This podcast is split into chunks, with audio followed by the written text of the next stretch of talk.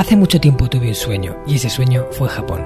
Me llamo Marcos Cartagena y quiero darte la bienvenida al Hanasaki Podcast, un lugar donde te hablaré de las enseñanzas más valiosas que he aprendido de la cultura japonesa, mis propias reflexiones sobre la vida y una sección de entrevistas que he titulado Personas con Ikigai, en la que traeré a hombres y mujeres que han encontrado su propósito vital y trabajan cada día para hacerlo realidad. Espero de corazón que disfrutes de los minutos que están por llegar y por último un breve mensaje en japonés que deseo algún día seas capaz de descifrar. Hanami ni seichuste saite.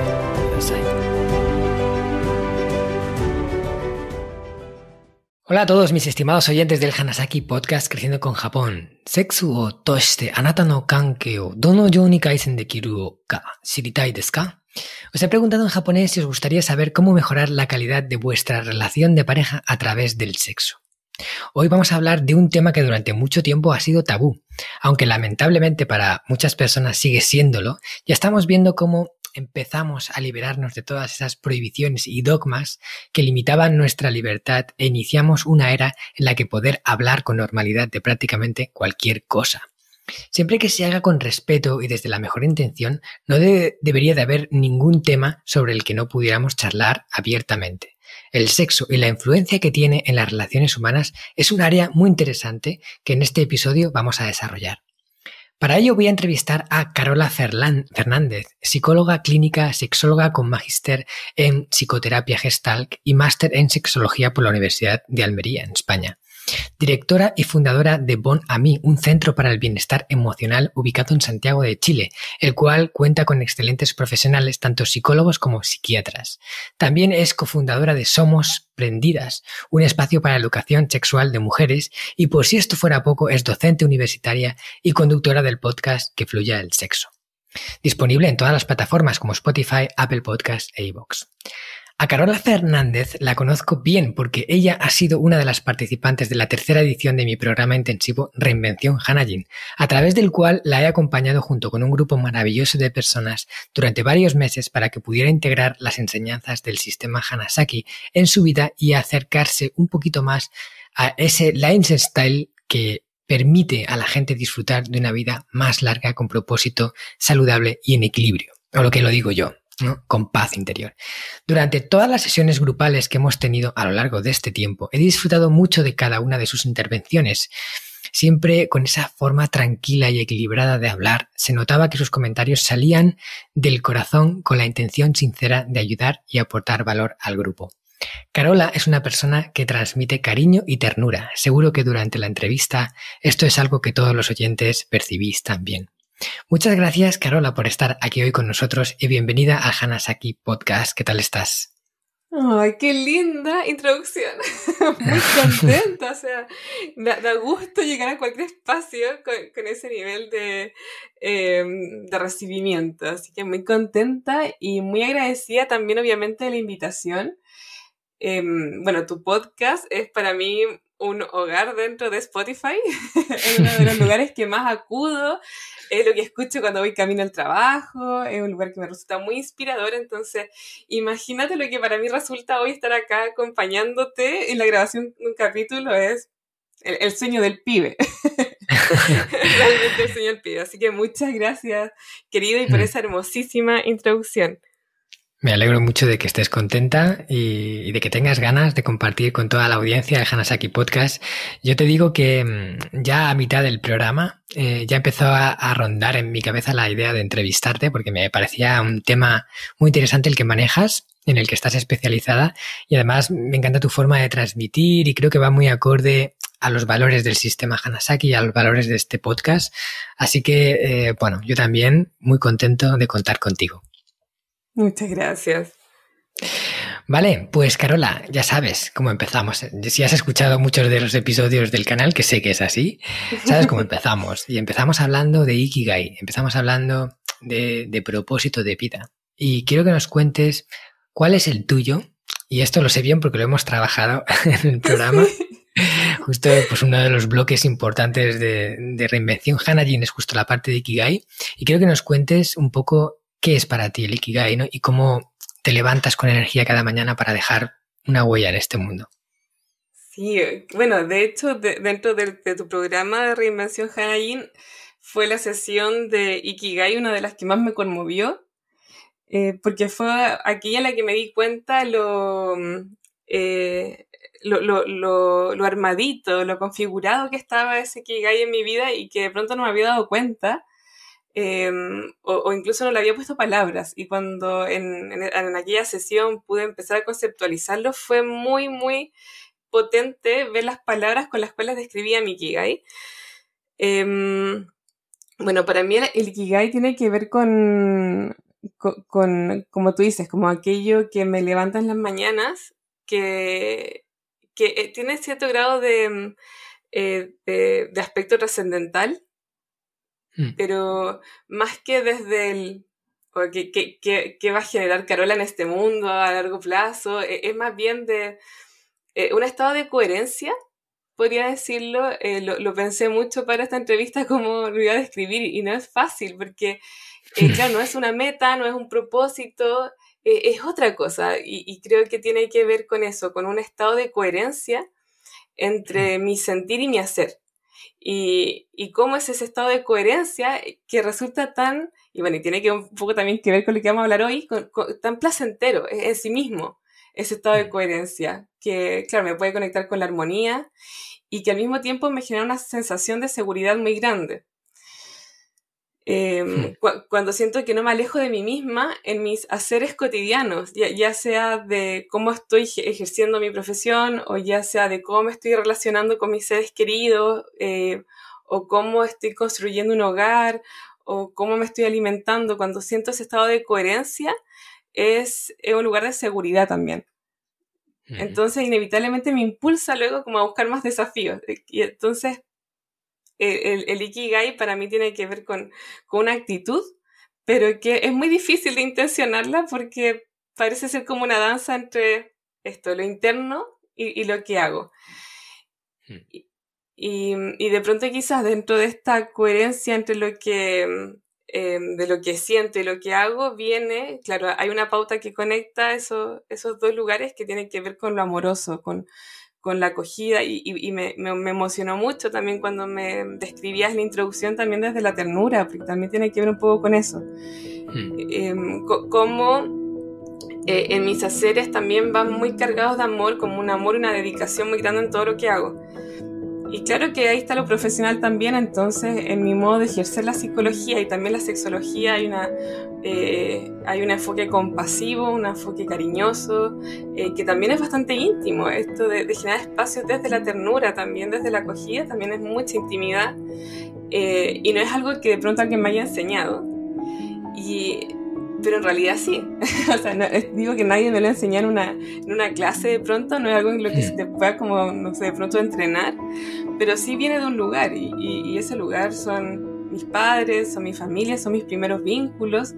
Eh, que, me van entregando las bases también como amorosas, las bases seguras, que luego también me hacen tratar al mundo de determinada manera. Entonces quizá en esto me voy a poner como bien japonesa, podríamos decirlo, pero también tiene que ver con esto de honrar a mis ancestros, como que es increíble cómo el, Ikigai también viene configurándose desde atrás, incluso también pienso en, mi madre, mi padre, en, ciertas como figuras de mujeres muy, muy inspiradoras en mi familia, Em, que inevitablemente también empiezan a ser parte de lo que se, constituye como Ikigai y mm, en donde también, claro, en mi entorno cercano siempre hubo mucha vocación de servicio también. Hmm. Em, a mí siempre me gustó muchísimo el arte, yo siempre pensé que me iba a dedicar a eso, ya fuese al teatro o a la pintura o la literatura, pero nunca jamás, Marcos, pensé que me iba a dedicar a la psicología, era la última profesión que me hubiese interesado dedicarme. Em, tenía mucho esta visión como de uno se, uno se las puede arreglar uno mismo en la vida, como no, no necesito estos apoyos raros. Me parecía hasta medio charlatana la figura de, de, los psicólogos. Em, y, y, bueno, y ocurre que cuando yo salgo de, del colegio, em, me empiezo a preparar para ingresar a, a teatro y la, y yo quería entrar a una escuela bastante, prestigiosa en Chile y en donde había una audición de 800 personas y solo quedaban 15 de esas 800 personas. dentro de las cuales claramente no quedé. Había mucha competencia ahí. Había mucha competencia. Y bueno, y esto es muy bonito en Mikigai, ¿sabes? Porque, eh, o como también mi historia de vida, que también hay muchas historias de, entre comillas, fracasos. Como, mm. eh, no, no todo ha sido que las cosas me han funcionado. Hay muchas historias y son mis favoritas a la larga, como de aquello que no me funcionó. Y, mm, y que bueno, y que me hace luego ir a bucear en, en, en, la reinvención justamente. Entonces, bueno, no quedo en esta prueba de teatro, me deprimí muchísimo y bueno, tengo una, mi hermana, que es 10 años mayor que yo, eh, me acuerdo que ella me ve llorando y me dice, Carola, ¿sabes que ya basta? Como, eh, entiendo que esto es algo que tú querías, pero también me, me, estoy un poco sorprendida de que estés llorando tanto porque no vas a recibir estos aplausos en el escenario eh, cuando en realidad mira a tu alrededor, toda tu familia como que se ha dedicado siempre a generar algo por el mundo, como, eh, ¿dónde está también como esa vocación de servicio que todos tenemos? Que ahora tú estás llorando por ti, solo por ti. Hmm. Y, em, y oye, y eso fue un remesón importante lo que me dijo, Em, porque claro, es muy cierto, veía a mi hermana que, bueno, está súper dedicada a los derechos humanos, también toda mi familia como se ha dedicado mucho también como al servicio público. Em, y, y, me di cuenta entonces que ahí me senté como a pensar, ¿qué es lo que realmente siempre me ha gustado del arte? Porque esto me ha inspirado tanto en la vida. Eh, y me di cuenta que era porque me había sanado de muchas cosas me di cuenta mm. como el teatro, como la pintura, como la literatura me, me habían constituido una, una, autoestima, me habían ayudado a relacionarme de, eh, de, cierta manera. Y cuando me di cuenta que al fin este camino me había gustado tanto porque era un camino sanador, me di cuenta que era el elemento terapéutico del arte lo que me había enamorado.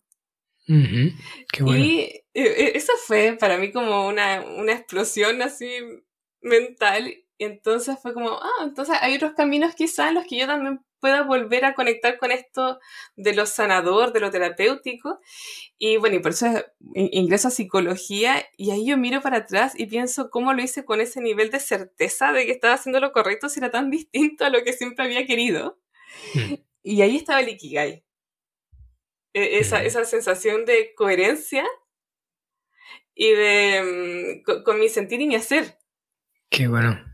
O sea, a veces los caminos que nos llevan hasta, hasta el Ikigai son de lo más curiosos, ¿no? Y, y, muchas veces, como dices, el fracaso, o aparentemente fracaso, está por ahí en medio y sin embargo es como un paso más a, acabar conociéndote más a ti misma y, y, entonces sacar de dentro algo que estaba ahí y que no eras consciente, pero, pero gracias a, a, esa, a esa excepción que por supuesto no hubieras elegido, pero ocurrió. Y al ocurrir, se despejó otra cosa y con esta cosa ahora pues te dedicas eh, tu vida y, tu, y toda tu energía y, realmente te hace sentir plena, o sea que es, es muy bonito.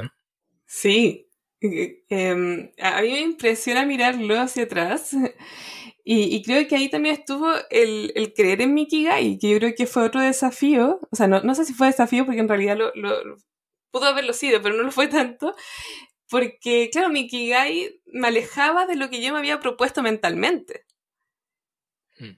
Entonces, también eso es interesante, que muchas veces quizás también yo lo veo bastante en consulta, cuando hay personas que no logran como definir quizás como aquello que les mueve en la vida, y muchas veces no es que eso que me mueve no esté, sino que está siendo interferido por una serie de creencias de lo que supuestamente como quiero hacer.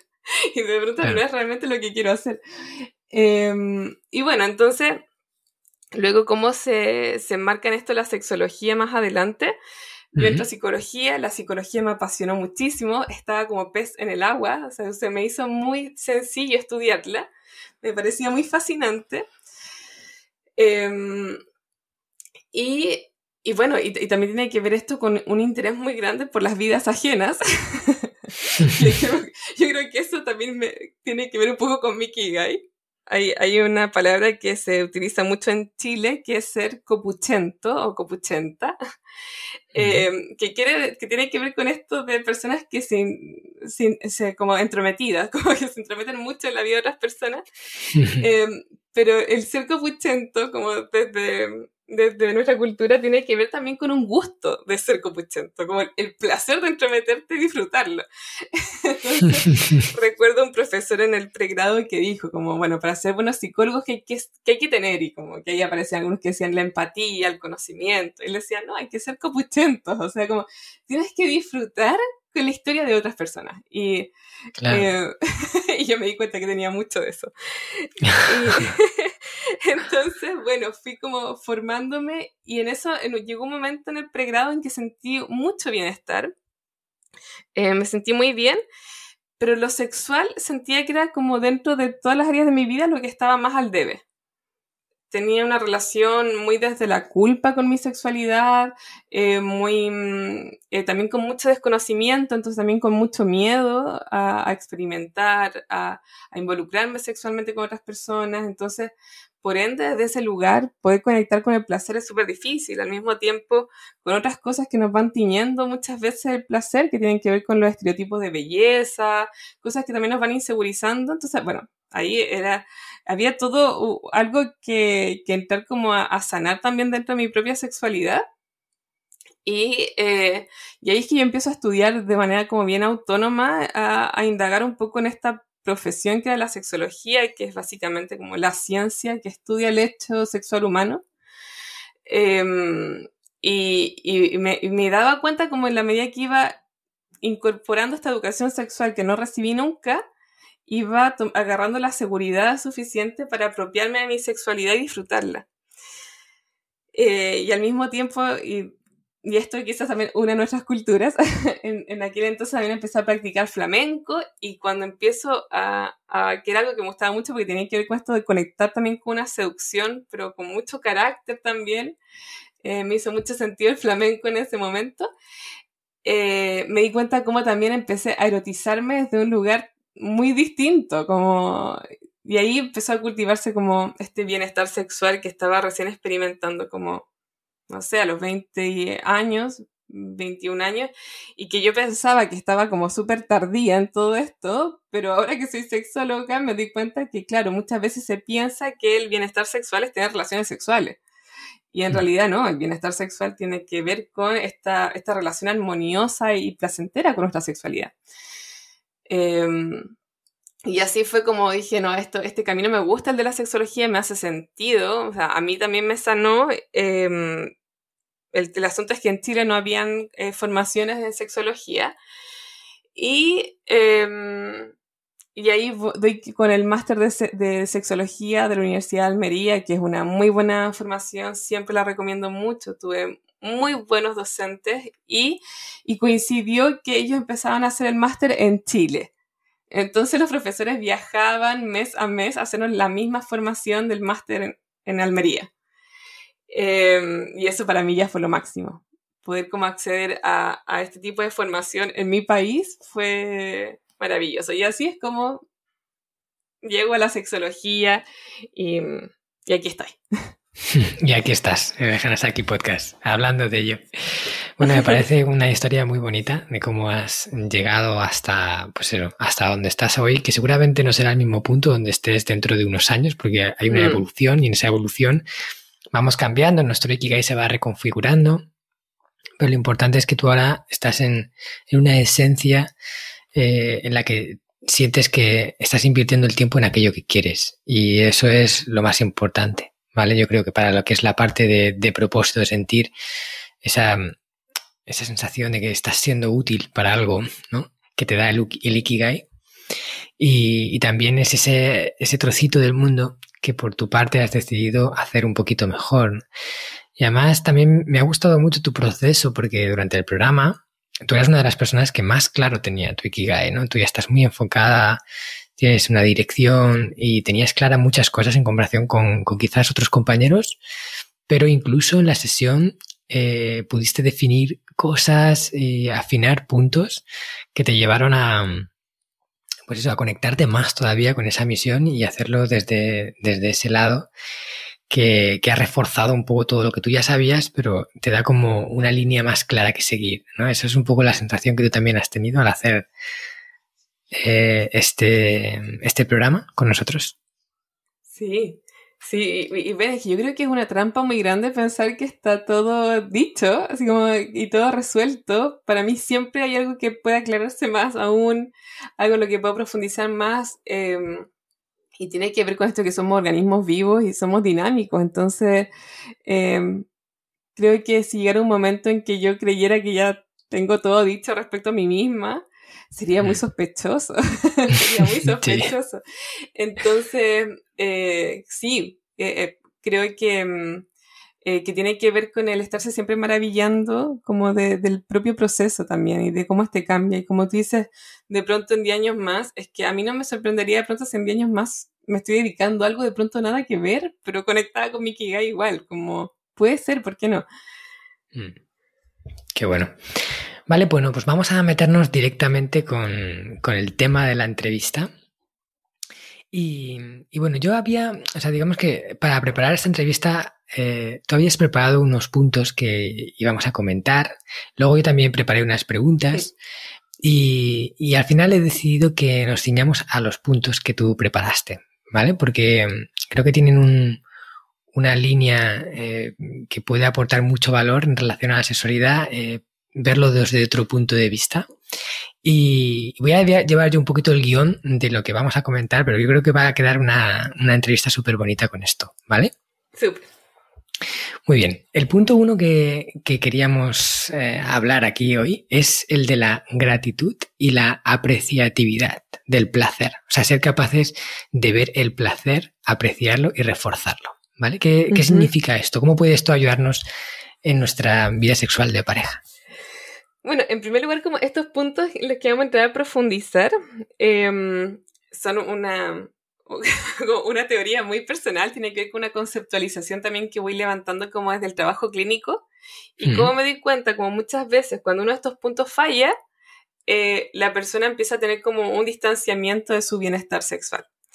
Y quizá antes de pasar a este punto me gustaría como darte como la definición de, de bienestar sexual, como como lo propone la Organización Mundial de la Salud, porque eso también nos puede dar como una, eh, como una cierta comprensión primero como de la sexualidad. Porque muchas veces ocurre que cuando hablamos de sexualidad como que hablamos de cosas distintas, todas las mm. personas. Entonces, em, esto nos puede dar como un, marco como inicial antes de, partir con los puntos. Y mira, em, se entiende la salud sexual como un estado de bienestar físico, emocional, mental y social relacionado con la sexualidad no es solamente la ausencia de enfermedad, disfunción o incapacidad. Para que, la para que la salud sexual se logre y se mantenga, los derechos sexuales de todas las personas deben ser respetados, protegidos y ejercidos a plenitud. ¿Qué es lo que a mí me gusta mucho de esta definición? Es que nos habla de un estado físico, emocional, mental y social relacionado con la sexualidad. Entonces, eh, eh, ya esto nos da una pista de cómo la sexualidad es algo tremendamente amplio en nuestra vida. O sea, em, somos sexuales desde que nacemos hasta que morimos. Eh, y, lo que es la sexualidad en nuestra vida va mucho más allá de los encuentros sexuales que tengamos. tiene que ver también con cómo nos relacionamos con nuestro cuerpo, cómo nos relacionamos con, con nuestro entorno, también tiene que ver con lo que hemos recibido de nuestra cultura, todo eso va a empezar a construir nuestra visión de la sexualidad y, el, por ende también el cómo nos relacionamos con nuestra propia sexualidad. Entonces, estos puntos em, son puntos que yo estimo que pueden como ayudarnos como a, mm, eh, a tener esta relación, como te decía al inicio, como más armoniosa con nuestra propia sexualidad también. Genial. Eh, genial dejando como a un lado otras cosas que pueden también de repente afectar nuestra sexualidad, como pueden ser ciertas enfermedades, ¿no? Como cosas de carácter más como orgánico. Pero lo que yo me voy a referir en este momento tiene que ver con cierta actitud que a mi parecer nos conecta con lo que yo denomino la abundancia del goce. Y que esta abundancia del goce no, no, tiene que ver con cuánto sexo tengamos, sino que más bien con cómo vivo mi sexualidad, que era como lo que te decía antes, que Mm, yo pensaba que esta desconexión con mi sexualidad me pasaba solo a mí, porque veía que todas las personas tenían, no sé, relaciones sexuales en la universidad, pero en realidad eso no necesariamente es sinónimo de estar en un estado de bienestar con mi sexualidad, porque e-, es mucho más allá de eso, como esta actitud con la cual vivo mi sexualidad y que me conecta con un lugar de goce y que no es cuantificable, que eso también es muy interesante. em, que todos los puntos que voy a hablar ahora no, no tienen que ver con la cuantificación, que a veces también en nuestra cultura estamos bastante obsesionados con eso, con cuánta frecuencia, cuántos orgasmos, y como que todo parece estar súper cuantificado. Y, la verdad que en sexualidad es bastante complicado entenderlo y, y, como dimensionar el bienestar sexual desde los números. Claro, porque a veces parece, dice, esa es la estadística. lo normal para que una relación de pareja funcione tienes que tener dos o tres o cuatro relaciones sexuales a la semana. Y entonces, si tú no lo tienes, dices, ostras, yo estoy deficiente. O sea, mi, relación de pareja funciona fatal. No estoy teniendo suficiente sexo y a lo mejor te fuerzas por hacer sexo cuando no te apetece o cuando no es el momento, simplemente para no salirte de esa gráfica de números que en realidad depende de la persona, depende de todo, hay muchas variables, no se puede todo plasmar en el número eh, aproximado de relaciones sexuales por semana que debería de tener para considerar que tu relación de pareja está bien es tanto. eso es como un poco... Es una locura, es una locura porque además que lo que sabemos del hecho sexual humano es que si hay algo que es la base es la diversidad sexual. Hmm. Em, y la diversidad sexual tiene que ver con que, bueno, cada cual se vive la sexualidad de distinta manera. Y, eh, y desde ahí, claro, lo, lo, que para mí resulta satisfactorio de repente va a ser distinto a lo que le resulta satisfactorio a mi pareja y, y es legítimo y está, está bien. Como entonces, esto de buscar como homologarnos en, en estas estadísticas extrañas es, e, es, bastante peligroso. Yo digo, y, y aquí sí voy y soy súper como categórica, es peligroso, porque nos genera frustración, nos genera sensación de carencia, eh, de insatisfacción, nos, nos conecta con esta ansiedad de rendimiento que además sabemos hoy en día que es algo que está a la base de muchas disfunciones sexuales también. Como en la medida que me empiezo a estresar por no estar cumpliendo con ese estándar, comienzo a sentir el sexo también como algo más aversivo. Porque claro, lo, rindo no lo rindo. Y de pronto como que la sexualidad en nuestra cultura se dejó de tratar de disfrutarla. Y, mm, y aquí también quizás como muy relacionado a algo que tú hablas muchas veces, eh, tiene que ver con la actitud de principiante. Eh, esta actitud de, de, principiante para mí es urgente recuperarla en la sexualidad y para, para, el bienestar sexual. Porque de momento que estemos siempre intentando jugar como a ser expertos sexuales, la posibilidad de frustración y de que no vivamos esta, esta sexualidad desde la espontaneidad, de, desde la curiosidad, desde la exploración, se va extinguiendo, porque claro, aspiro a esta, a esta expertise sexual, eh, que, que bueno, que en realidad es como un lugar bastante... Eh, bastante iluso, si, si entendemos como realmente qué es la sexualidad. Entonces, como yendo, tomando esto que estamos diciendo, ¿cierto? Como de repente si existen estas como um, estadísticas, como tú señalas, que me empiezan a hacer sentir mal, que empiezo a, sentir que, oye, que entonces aquí mi relación de pareja se está yendo a pique, eh, yo me acuerdo, así como, a, a mí me gusta mucho, en, en, como en mi podcast muchas veces que también hago ciertas develaciones, porque estas, cuando develamos ciertas cosas que nos pasan, vamos desdramatizando y vamos viendo que esto no me pasa solo a mí, ¿sabes? Como que mm. me pasa... Eh, eh, yo, yo, me acuerdo en algún momento que yo llevaba como, una, como un calendario, tenía un calendario como para registrar como ciertas cosas de mi ciclo, iba apuntando ahí cuando tenía relaciones sexuales y tenía que ver con esta ansiedad, de, con esto que tú decías antes, a ver cuántas veces está haciendo la semana, eh, o si pasó una semana sin, oh no, esto es como la partición, ¿no? ¿Qué va a pasar? Entonces, eh, ahí vamos como al primer punto, que, que, que el que tú mencionabas eh, hace un ratito, que es el de gratitud y apreciatividad. Eh, ¿Con qué tiene que ver esto? Es que también como estamos en esta cultura del rendimiento sexual, eh, es muy fácil dejar de ver lo que hay. Entonces, cuando yo dejo de ver lo que hay, inevitablemente empiezo a insegurizar. Eh, y, la sexualidad en sí misma, como te decía, es mucho más amplia que los encuentros sexuales o como propiamente tal. Eh, nuestra sexualidad también es cómo nos estamos relacionando, también tiene que ver con aquellas cosas que me predisponen como sexualmente y que no son necesariamente sexuales. Y esto es algo que eh, para las parejas, especialmente que llevan harto tiempo, igual lo, lo, lo, lo menciono muchísimo, y es que a veces también como tenemos también eh, ciertas como nociones de qué es el bienestar sexual, dentro de esas nociones, eh, a veces pensamos que el deseo sexual siempre es algo súper espontáneo, entonces que si no, no lo siento espontáneamente ya mm, ahí quedó mi sexualidad. y, y, bueno, algo que sucede con el... Eh, cuando estamos en relaciones de pareja que ya llevan un, buen rato, no es raro que el deseo sexual espontáneo vaya disminuyendo.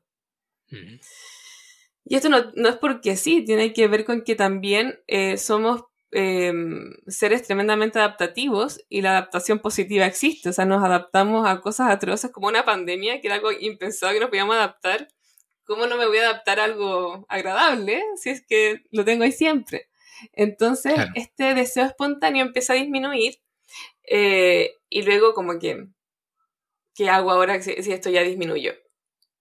Eh, y, es, y ahí es cuando surge la invitación a observar aquellas cosas que de repente no es que me generen un deseo sexual espontáneo, pero que sí me predisponen sexualmente. Y lo que hemos visto con las parejas y lo que nos va mostrando la sexología hoy en día, que tiene que ver muchas veces con eh, ámbitos, por ejemplo, en la relación, en donde hay mayor intimidad em, o en donde me sentí bien, de repente, por ejemplo, un motivador no sexual puede ser que mi pareja hoy día me, no sé, me, hizo un muy buen desayuno, por ejemplo, para venir al podcast aquí contigo em, y tener esta entrevista. Y eso de sexual de pronto creemos que no tiene nada.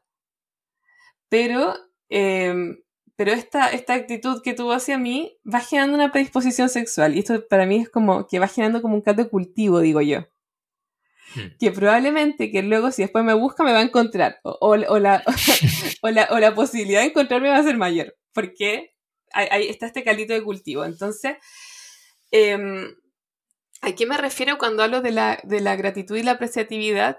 tiene que ver con empezar a ver estas sutilezas que se van dando en la vida que me conectan con el placer también y no necesariamente con el placer sexual, si al final el placer es placer, como el placer de cualquier ámbito, eh, y cómo al empezar a verlo también va, pueden ir generando como una predisposición sexual.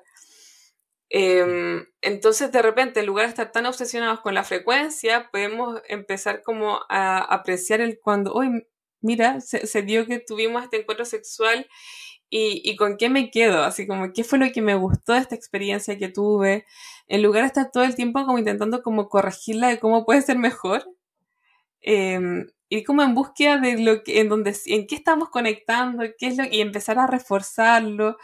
Em, y desde ahí empezar como a, a, generar este empoderamiento sexual, pero que no viene desde un lugar de rendimiento, sino de, desde la gratitud. También puede ser, por ejemplo, la gratitud de cosas que pueden parecer súper básicas, pero, em, por ejemplo, a, mi, a mis sensaciones, al, contexto quizás que me está cogiendo y que me está permitiendo quizás como esta, este, este encuentro sexual o este abandono, esta, esta entrega sexual. Em, entonces tiene que ver para mí la gratitud con, con empezar a poner el, el, foco en lo que me genera placer y que está pasando, pero que muchas veces no lo vemos porque no se le ha dado tanta relevancia dentro de lo que se nos dijo que era placentero o que era el buen sexo, lo que sea. Hmm.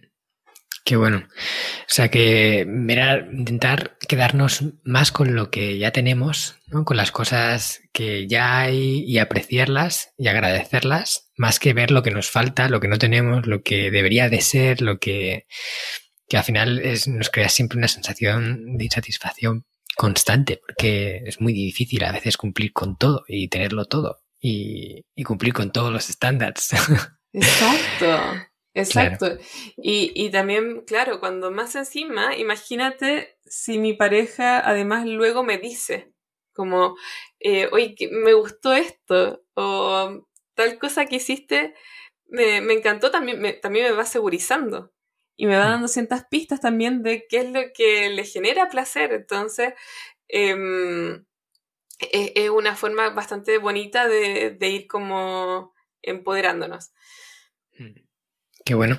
Vale, pues vamos con el segundo punto. El segundo punto que tenías preparado en esto que llamas la abundancia del goce, que me encanta el nombre.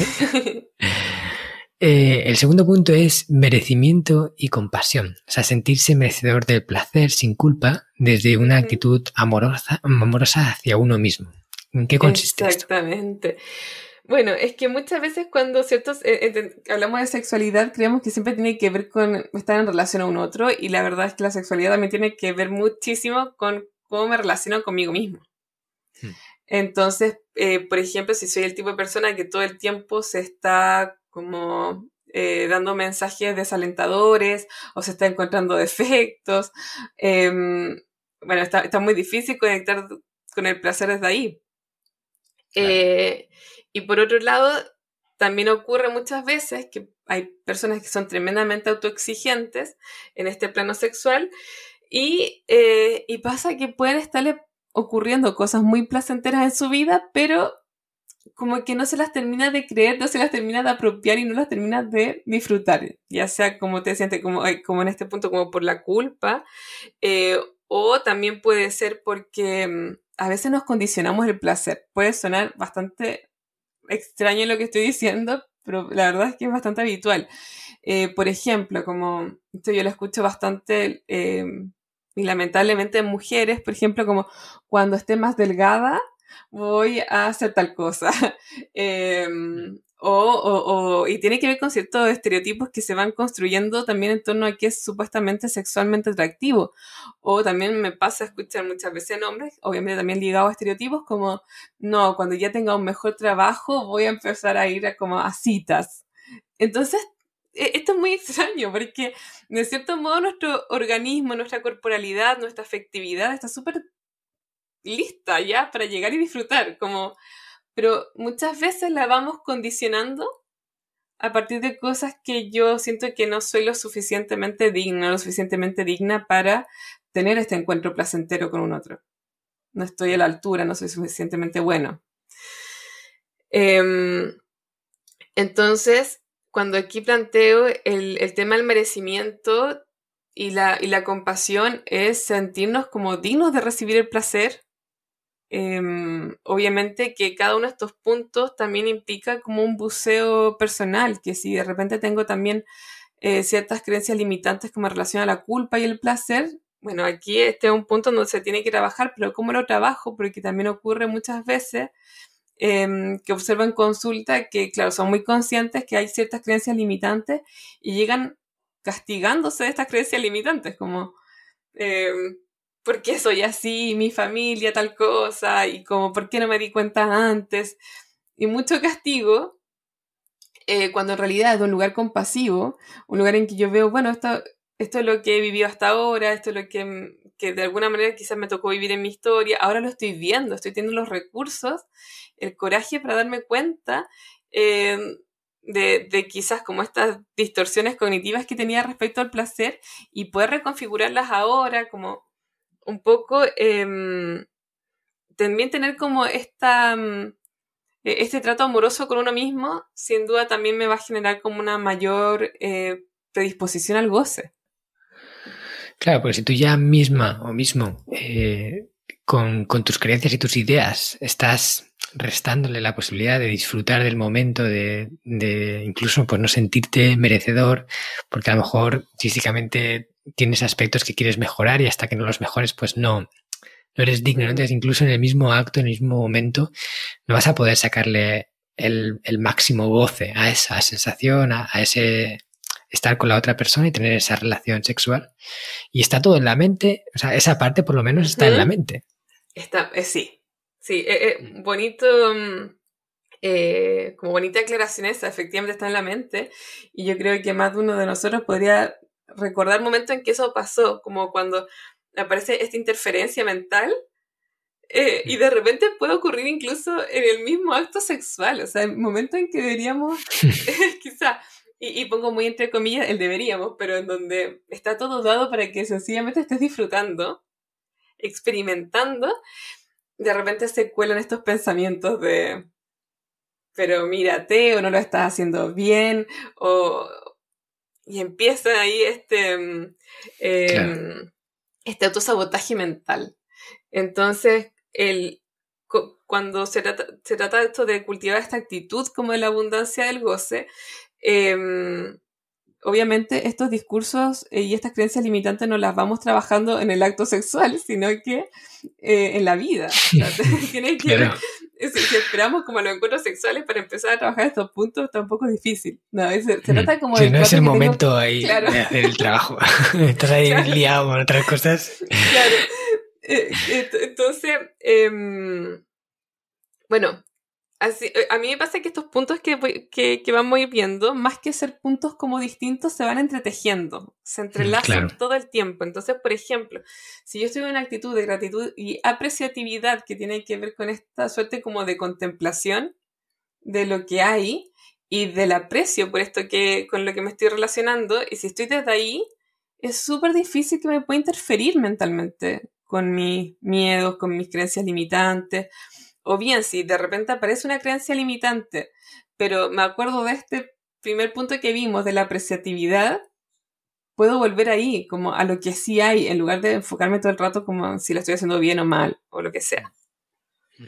Claro, sí, eh, al final las cosas están siempre conectadas, no hay nada que sea 100% independiente y en este caso no va a ser diferente. Este podcast está patrocinado por descubriendojapón.com, una agencia especialista en organizar viajes con alma a Japón de la que yo también soy uno de sus fundadores.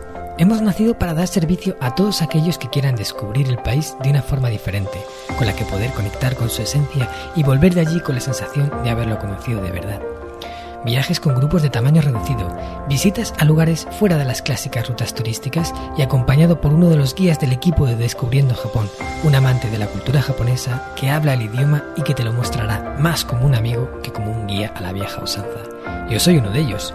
¿A qué esperas para hacer realidad tu sueño? Visítanos en descubriendojapón.com. Vale, pues vamos por el punto 3. El punto 3 es Abandono sexual, que tiene que ver con soltar el control y confiar. Háblanos de esto.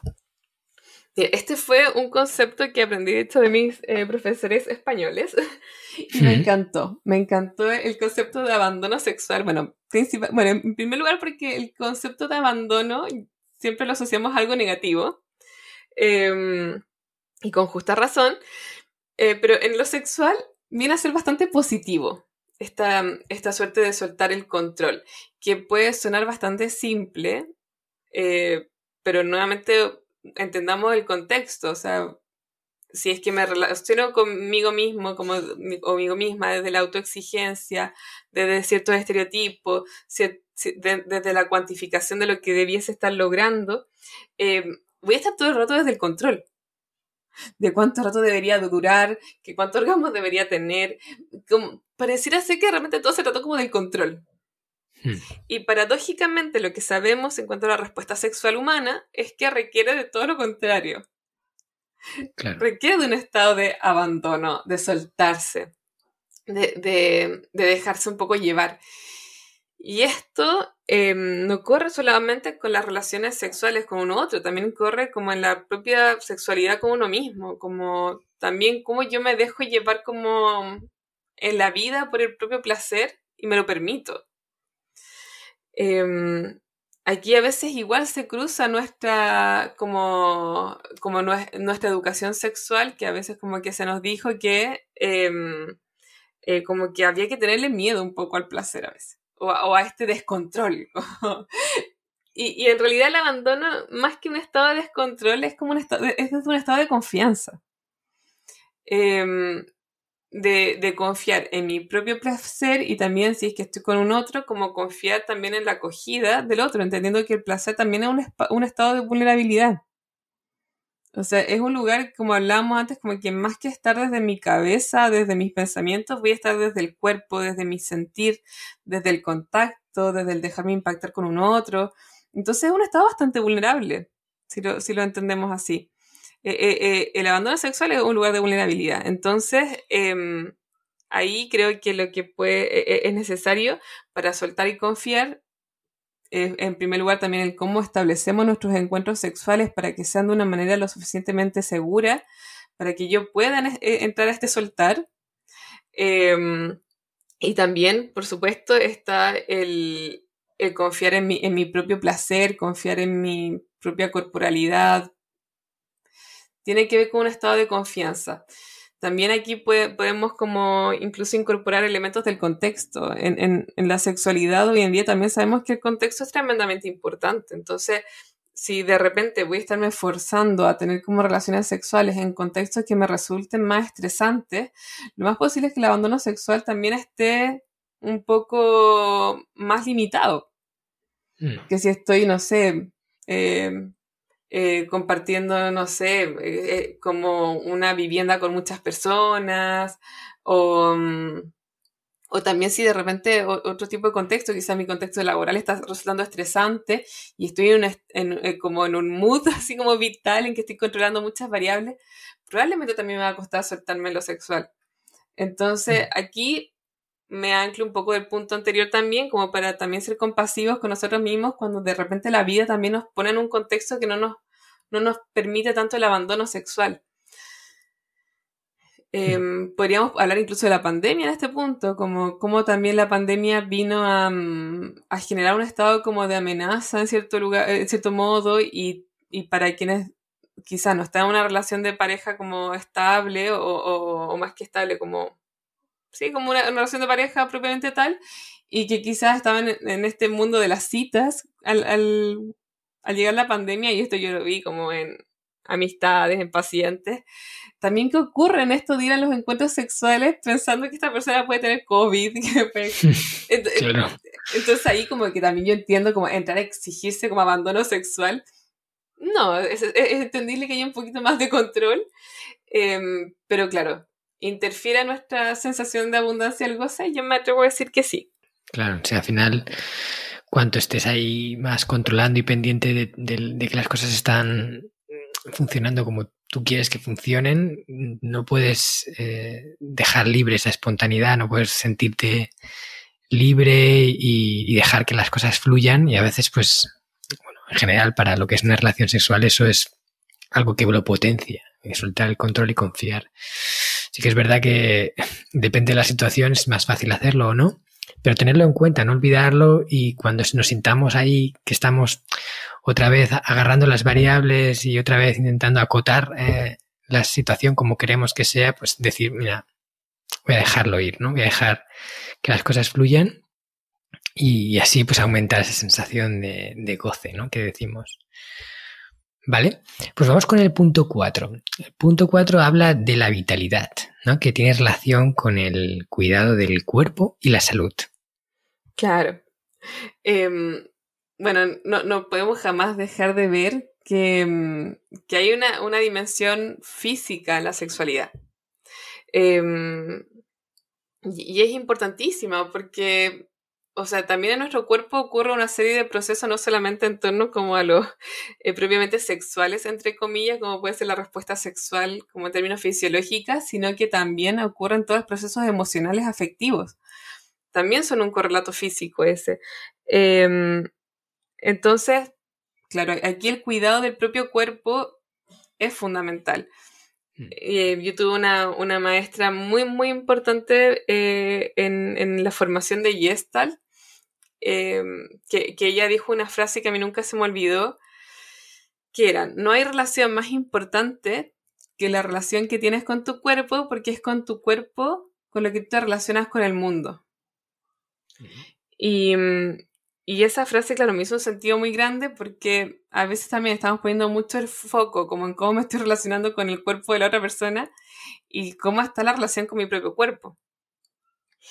Y mm, entonces, claro, también cómo, cómo nos vamos a exigir, y para mí esto es como impensado, pero pasa todo el tiempo, eh, personas que se exigen a sí mismas tener que responder sexualmente de determinada manera, pero veo personas que están durmiendo poquísimas horas o, o, que de repente están, por ejemplo, no sé, que tienen alguna em, enfermedad de, asociada como al dolor crónico, por ejemplo, eh, sabemos que el dolor físico es algo que sí impacta en la respuesta sexual eh, y, no, y no es necesario que se trate de, dolor únicamente genital, o sea, cualquier tipo de dolor, que si me, tengo una migraña o que si tengo un dolor lumbar o en un brazo, lo que sea, eh, el dolor genera una respuesta de estrés. Mm. Entonces, em, ante esta respuesta de estrés, es, muy posible también que, disminuya el, como el deseo sexual, la respuesta sexual. Porque voy a estar desde este lugar de mayor control también, como decíamos antes, porque quizás eh, no me voy a poder mover con tanta libertad como quisiera. Entonces, el cuidar nuestro cuerpo es clave, el, cuidar también qué eh, alimentos estoy ingiriendo como, y que también me hagan sentir bien con la energía, con la vitalidad que necesito. Parece bastante básico, pero a veces ocurre que las personas se exigen mucho sexualmente y este punto lo dejan de ver completamente. Hmm. Hmm. Si no puedes tener una calidad completa de la relación sexual si tu cuerpo está fallando en algún sentido. Y como dices, si empiezas a sentir dolor, si tienes mm, alguna disfuncionalidad en el cuerpo, eso va a acabar interfiriendo también en las relaciones sexuales.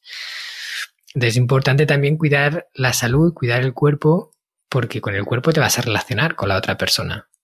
Claro, claro. Y, y, tiene que ver también con esto, este punto anterior, como el abandono sexual, que también poder confiar en el cuerpo. Em, ayer hablaba mucho con, alguien al respecto. También eh, el, modelo biomédico, si bien nos ha entregado muchas cosas, también nos ha hecho daño en otras, en otras tantas. Eh, uno de los puntos en que el modelo biomédico es bastante cuestionable es que siempre está centrado mucho en la enfermedad. Mm. Y, eh, y en ir generando como cierta desconfianza hacia el cuerpo. Como en todo esto malo que nos puede pasar. Em, esta, esta misma maestra que te, te, señalaba antes, que se llama, bueno, Adriana Echenake, que es una persona de verdad muy inspiradora para mí. Em, ella también me recuerdo que en uno de sus libros ya hablaba sobre una noticia en donde había una... Mm, se, anuncia como que, que, se hizo un trasplante de corazón y se muestra el equipo médico, se muestra a, los tratantes, eh, se, muestra a la persona que pudo eh, recibir el corazón se muestra a, la familia del donante y dice, pero en nuestra, en nuestra cultura nunca se habla del corazón, como que en, este, en esta columna del diario como que no apareció nunca el corazón mencionado. Como no sé, nunca se dijo que una bomba maravillosa que es capaz de funcionar autónomamente fuera del organismo por, un, por unos segundos y eso, que, y eso permite este trasplante. Eh, y, y, cuando yo leí, me acuerdo de esa parte libro, yo me puse ya súper sensible como a llorar porque decía que real, que real como eh, gran parte de los discursos como están construidos en torno al cuerpo tienen que ver con la desconfianza, más que con la sabiduría del organismo. Entonces para mí la vitalidad también tiene que ver con ir conectando con esta propia sabiduría del organismo y en que eh, nuestro organismo como todo organismo vivo va a tender siempre a la autorregulación y a la sanación. Eh, pero eso implica, como más que desde un lugar teórico, entrar a descubrir esos lugares de, autorregulación también y de qué es lo que necesita mi organismo, más allá como de lo que me dicen que es bueno para él.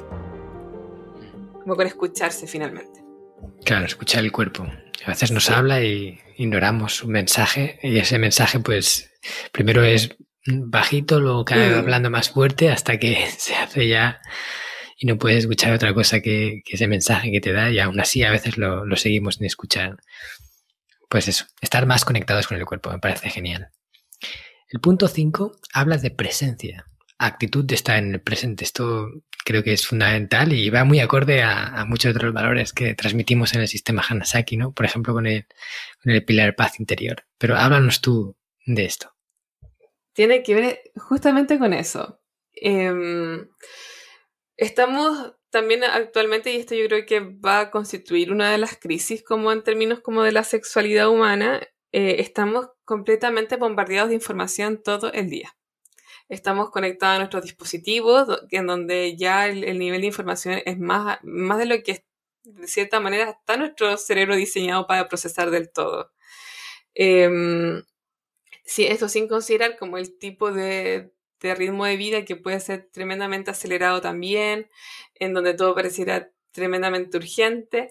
Y si más encima ahora nos ponemos como a mirar la, sexualidad humana, también vemos que todo esto que hemos hablado antes en el capítulo, ¿no? Como todos estos estándares que además tengo que cumplir.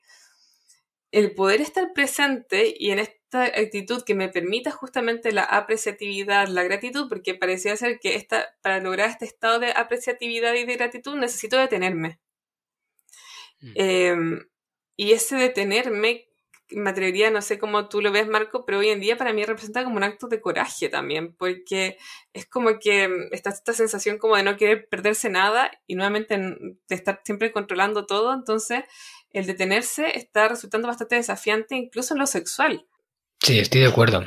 Eh, yo creo que hemos perdido un poco ese punto de equilibrio. Hemos pasado de, de no valorar el tiempo a volvernos auténticos mm, profesionales de sacarle rentabilidad al tiempo, ¿no? de ser productivos, mm. de aprovechar, de hacer cosas, de no dejar pasar un minuto. Y yo reconozco que yo una época eh, estuve ahí, estuve en esa parte de, de, pues eso, de aprovechar al máximo. Pero, mm. pero luego te das cuenta de que a veces tienes que dejar que el tiempo se escurra entre los dedos. Tienes que mantener ese equilibrio entre sacarle partido y no volverte un esclavo de él. Y precisamente en el sexo el tiempo puede, es, es algo que debe de, de, fluir un poco más libremente. Si dices, tengo 20 minutos para esto, ya, las, ya empiezas mal. tenemos, tenemos, 20 minutos, así que vamos a darnos prisa. Ya eh, todo no va con esa naturalidad, no va con, mm. con ese pues, de disfrutar del momento, de estar ahí. Oye, que pasan unos minutos más, pues pasan unos minutos más. Que el tiempo se pierde, a veces está bien que se pierda. Mm. Y, y, sobre todo en un acto como este, que es de, unión con la otra persona, de, disfrute mutuo, de, gozar juntos, es el factor eh, no estar ahí, el factor estar, no, es que dentro de cuando termine me voy porque tengo no sé qué cosa que hacer. Claro. Eso lo rompe, rompe la magia mm. del sexo y bueno, estoy totalmente de acuerdo contigo.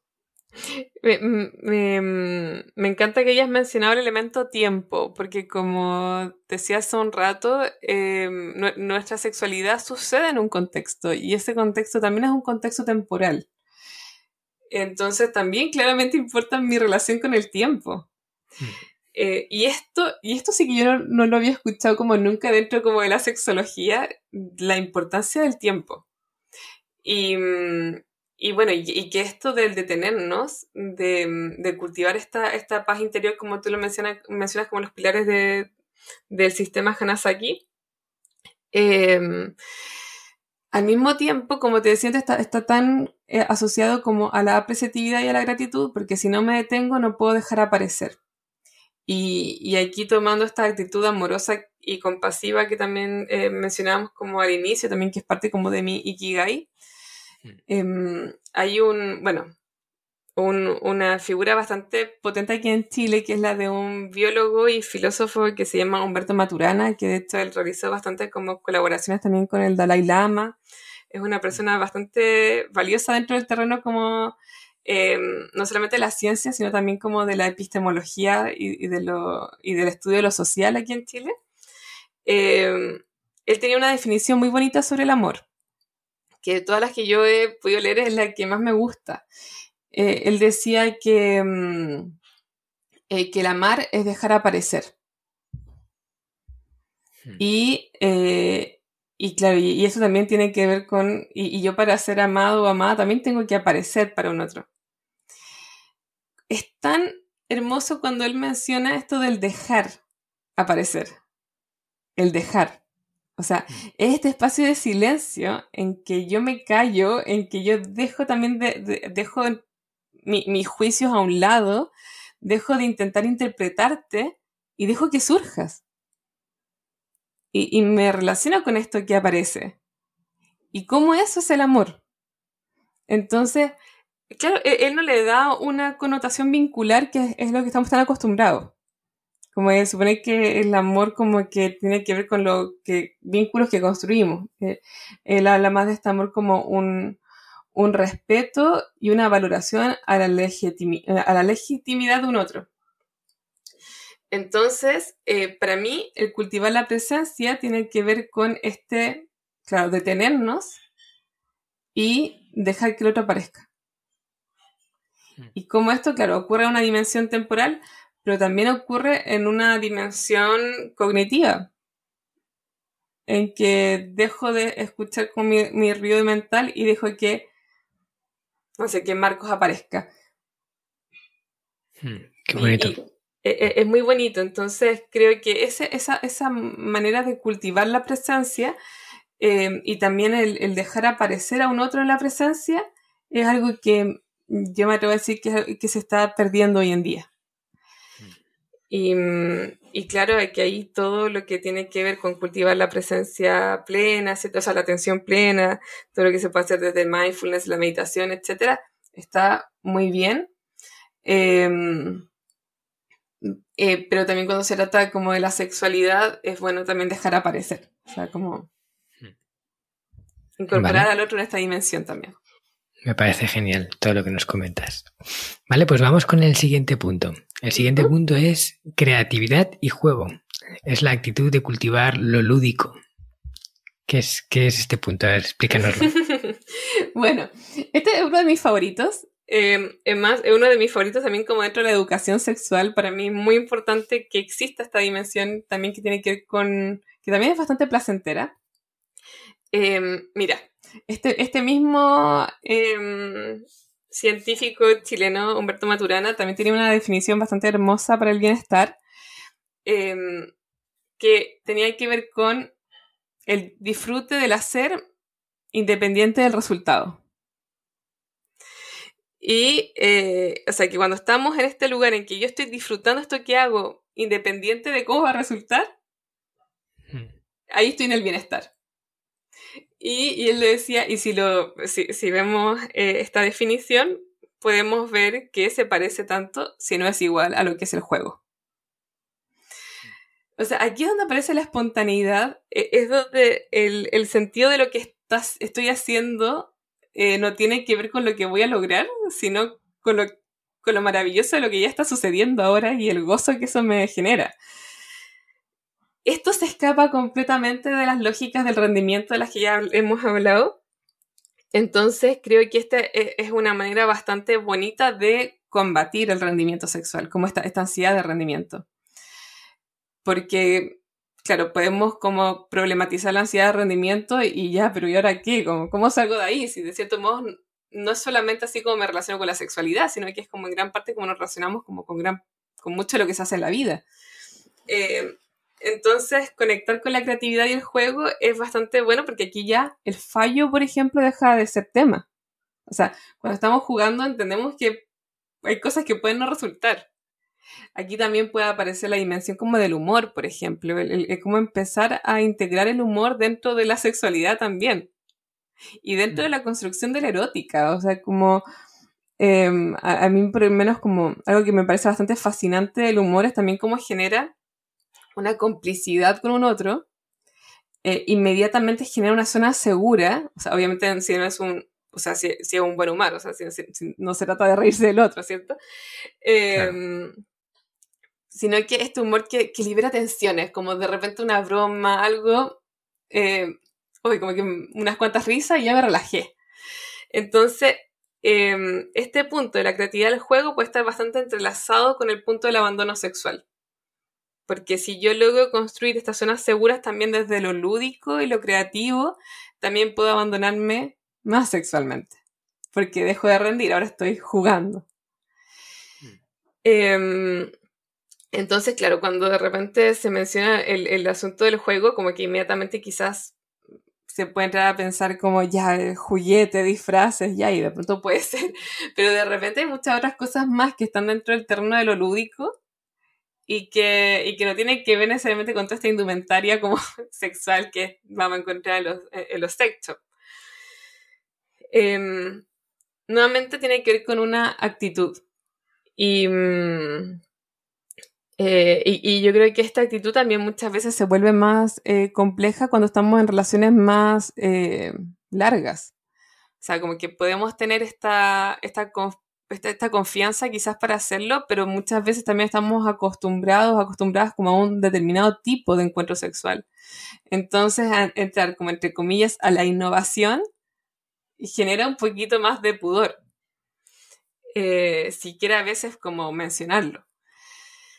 Em, me, eh, recuerdo alguna vez que hablaba del tema de la innovación sexual con una, con una pareja y él me, él me señala en sesión como, Carola, sabes que a mí no me gusta, este, algo me pasa, me decía, con el concepto de la innovación sexual. Y yo trataba de entender como qué le pasaba con el tema de innovación sexual y me decía, no sé, me molesta esa palabra. y, en la medida que fuimos explorando me di cuenta que lo que le molestaba es que el concepto de innovación sexual ya pone em, como una expectativa de, claro, de que esto tiene que ser novedoso. Eh, entonces genera ansiedad, le, generaba ansiedad. Efecto contrario. Claro, pero fue, fue, él, fue muy hábil en, darse cuenta de que un ruido le, generaba esta palabra que no estaba resultando ser terapéutica. Em, entonces, vamos viendo que, claro, yo, yo no me refería a la innovación como la estaba entendiendo. Y, cuando fuimos intentando de generar como este, este lenguaje común, me di cuenta que él tenía mucha razón, que de repente el, concepto de innovación viene ligado a una expectativa eh, que puede como em, desalentar y más que eso yo me estaba refiriendo a la creatividad. Mm. Y, lo bonito de la creatividad, volviendo al punto uno de la apreciatividad y la gratitud, es que em, se tiene que ver con hacer algo con lo que ya tenemos. Mientras que la innovación, como que a él le sonaba como hacer algo desde cero. Entonces, e, e, es, muy, e, es muy bonito cuando este, vamos como incorporando como los elementos que ya tenemos para hacer algo nuevo. Vale, pues eh, sí, yo lo comparto totalmente. Hay que sentirse un poco más como jugando, ¿no? Y dejar que la creatividad también surja y, probar cosas nuevas. No tiene por qué ser todo innovación, todo creatividad, sino dejar que eso fluya, eh, no tener miedo a que las cosas salgan mal porque estamos jugando. Exacto. Claro, y probar, y oye, que no sale bien, pues otra cosa, y, pero al final eso, no dejar de enfocar eso como un juego, como algo divertido, algo que, que hacemos para disfrutar, no, ni para cumplir, ni para ni para mantener nuestra relación a flote, ni nada de eso. Claro, o sea, no le ponemos ese nivel de, de expectativa a, a, a, lo que vamos a hacer. Y lo otro es que quizás puede sonar exagerado, pero me lo van a agradecer que me estén escuchando, como también a veces podemos declarar como esto de, oye, estamos jugando, no pasa nada si no resulta como esperamos. Ya como, o, lo podemos hacer sabiendo que esto pudiese ser un desastre también. O sea, eso es. Y, eso eh, como que no, no, no, nos va soltando un poquito. Aquí cuando se trata de la creatividad y lo lúdico, si es que no es algo que se esté como tan, no esté tan incorporado como en la dinámica de la relación, em, yo siempre digo como vas va a partir un poco incómodo. o sea, sí, como que te, te mentiría si te dijera como ya vas a hacer esto nuevo y, y, te vas a sentir como en tu salsa y muy relajado, relajada. Es muy probable que te va a dar un poquito de incomodidad porque va a ser nuevo. Pero por eso esta conversación previa de, oye, no pasa nada si no resulta como pensamos, nos puede ayudar a relajarnos. Y, y de repente eh, transitamos una risa nerviosa al inicio y luego se sigue. Ya, o sea, como que muchas veces no es mucho más que eso. Mm. Pero también a veces pensamos que el, como que un buen encuentro sexual siempre voy desde una postura súper segura y empoderada y a veces pasa que voy haciendo esto y voy con un poquitito de ansiedad y, y ahí me río y ahí pasa. Ahí la actitud lúdica ayuda bastante. Eh, y a veces pueden ser juegos también o, cosas lúdicas que estén, no estén necesariamente dentro como de la relación, o sea, como del encuentro sexual. Puede ser a veces como tener actividades lúdicas con tu pareja. Y eso va a generar, eh, que, de verdad de repente pueden tener nada que ver con lo sexual, pero que en realidad sí va generando este caldo cultivo que te decía antes.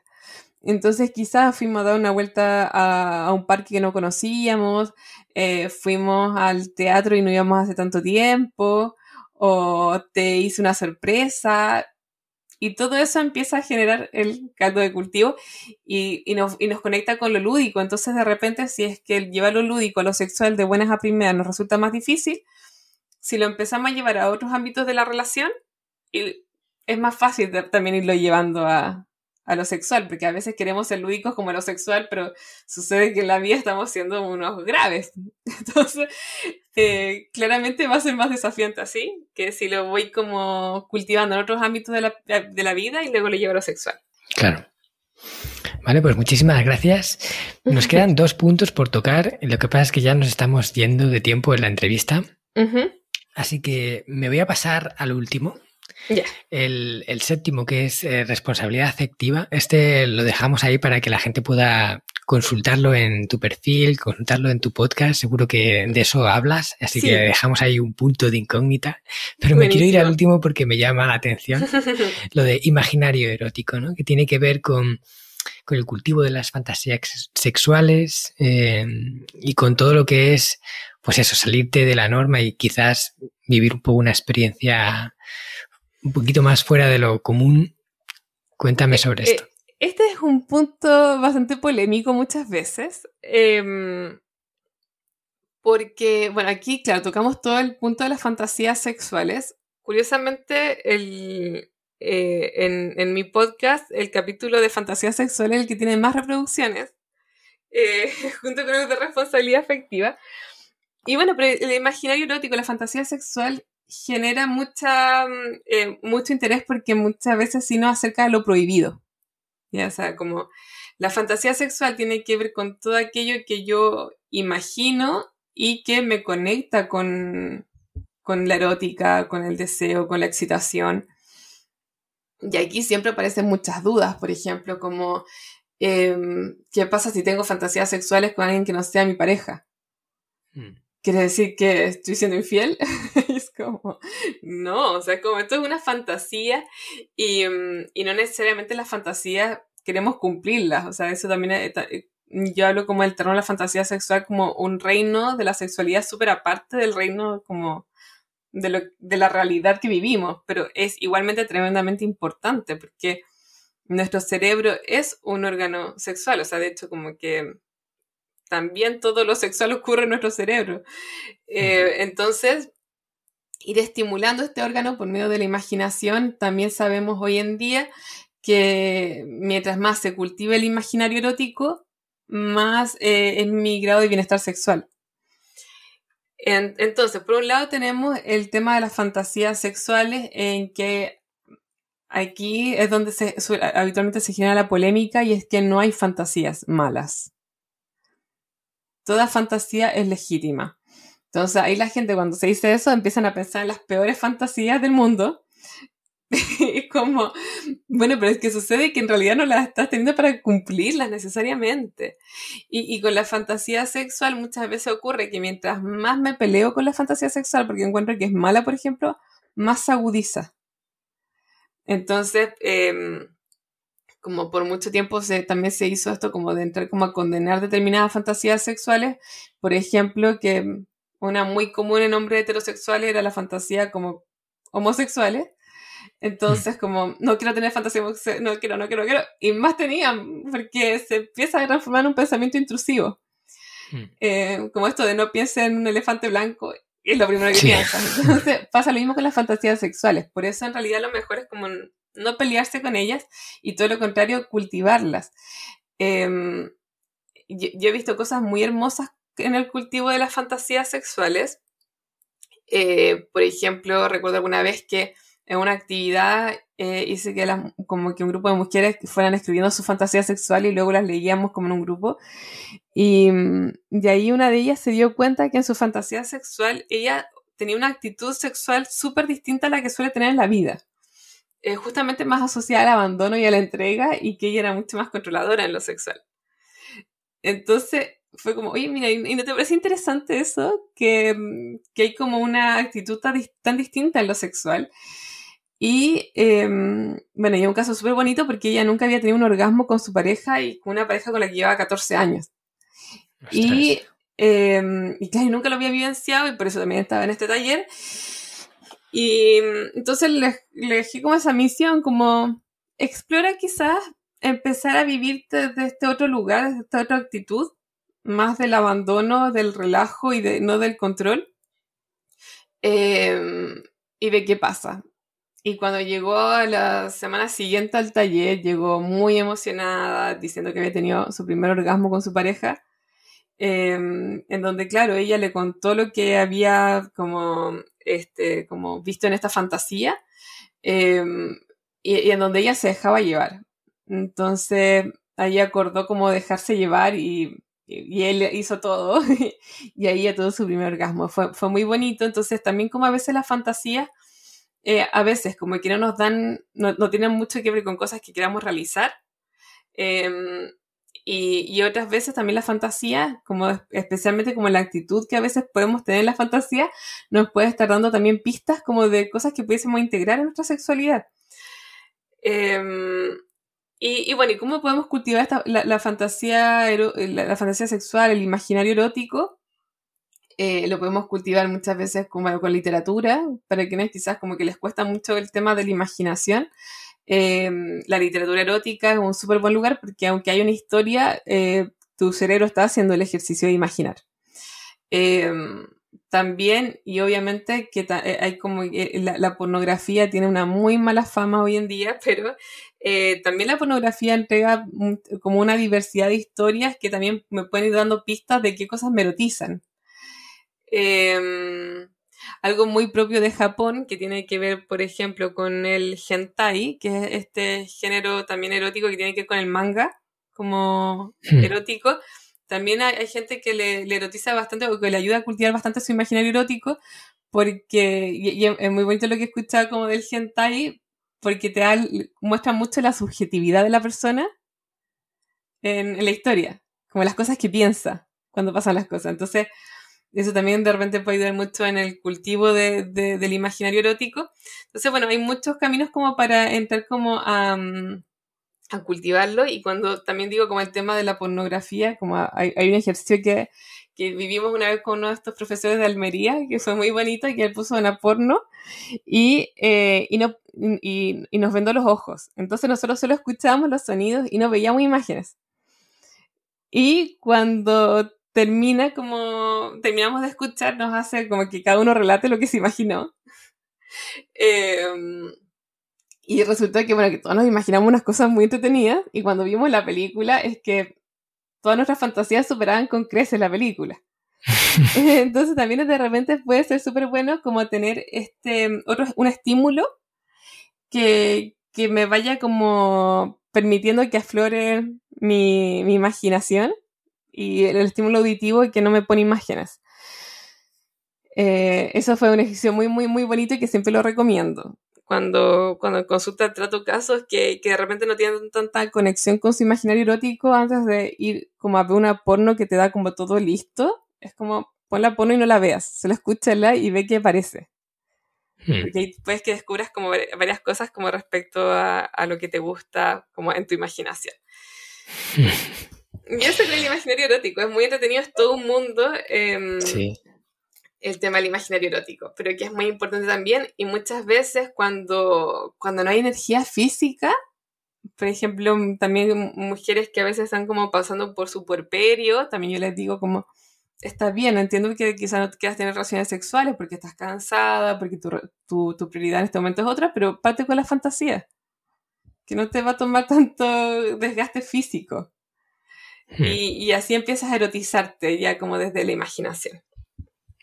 Qué bueno. Bueno, pues como dices, hay todo un mundo aquí y bueno, invito a toda la audiencia a que, a que se adentre en él, a que desarrolle un poco todo ese imaginario que nos pueda llevar también a vivir de forma diferente lo que es lo mismo de siempre. ¿no? Claro. Y, y, es una forma de, de cambiar, de, de, variar, que las personas pues nos cansamos siempre de lo mismo. Mm. Y sin este componente, la sexualidad puede volverse algo monótono e incluso perder la, el interés por, por ella.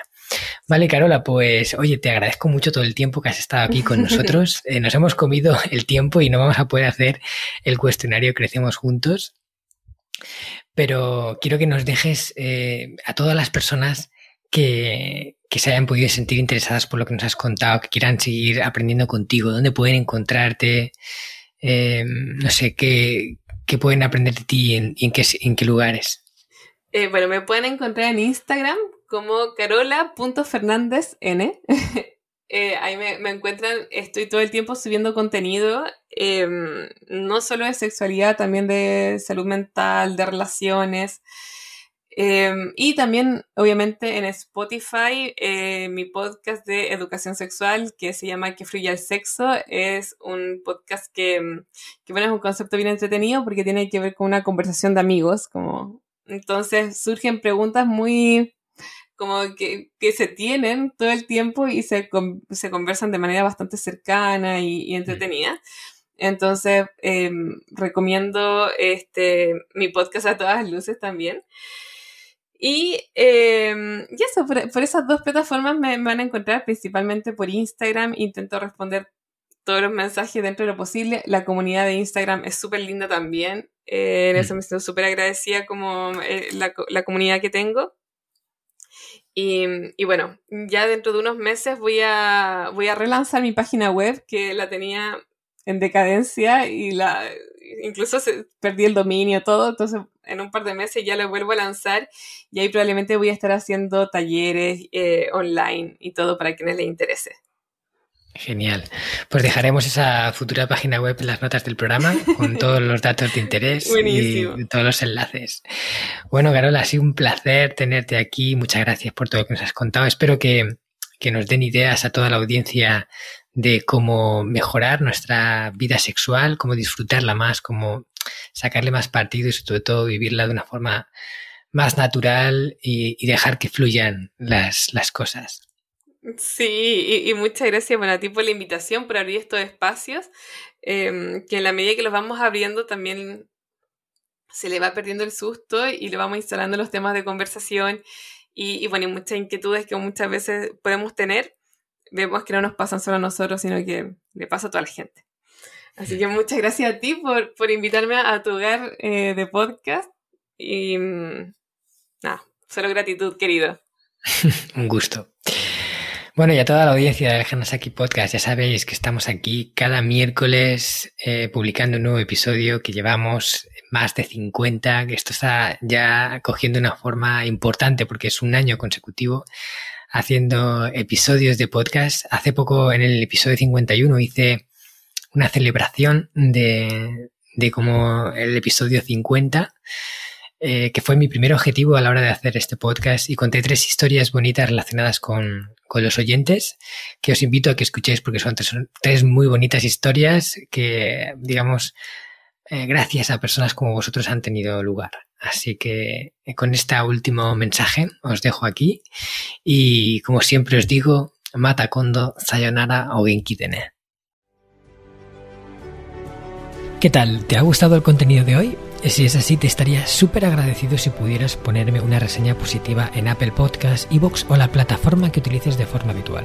Esto me va a ayudar a hacer llegar a más personas un contenido que realmente creo que es valioso.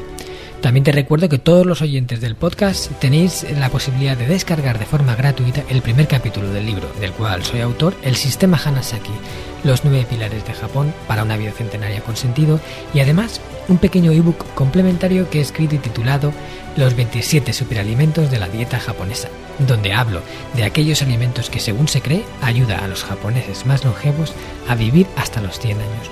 Puedes descargar estos dos obsequios en marcoscartagena.com barra regalo. Nos vemos en el próximo podcast y como dirían en japonés, mata kondo, soremade o genki dene.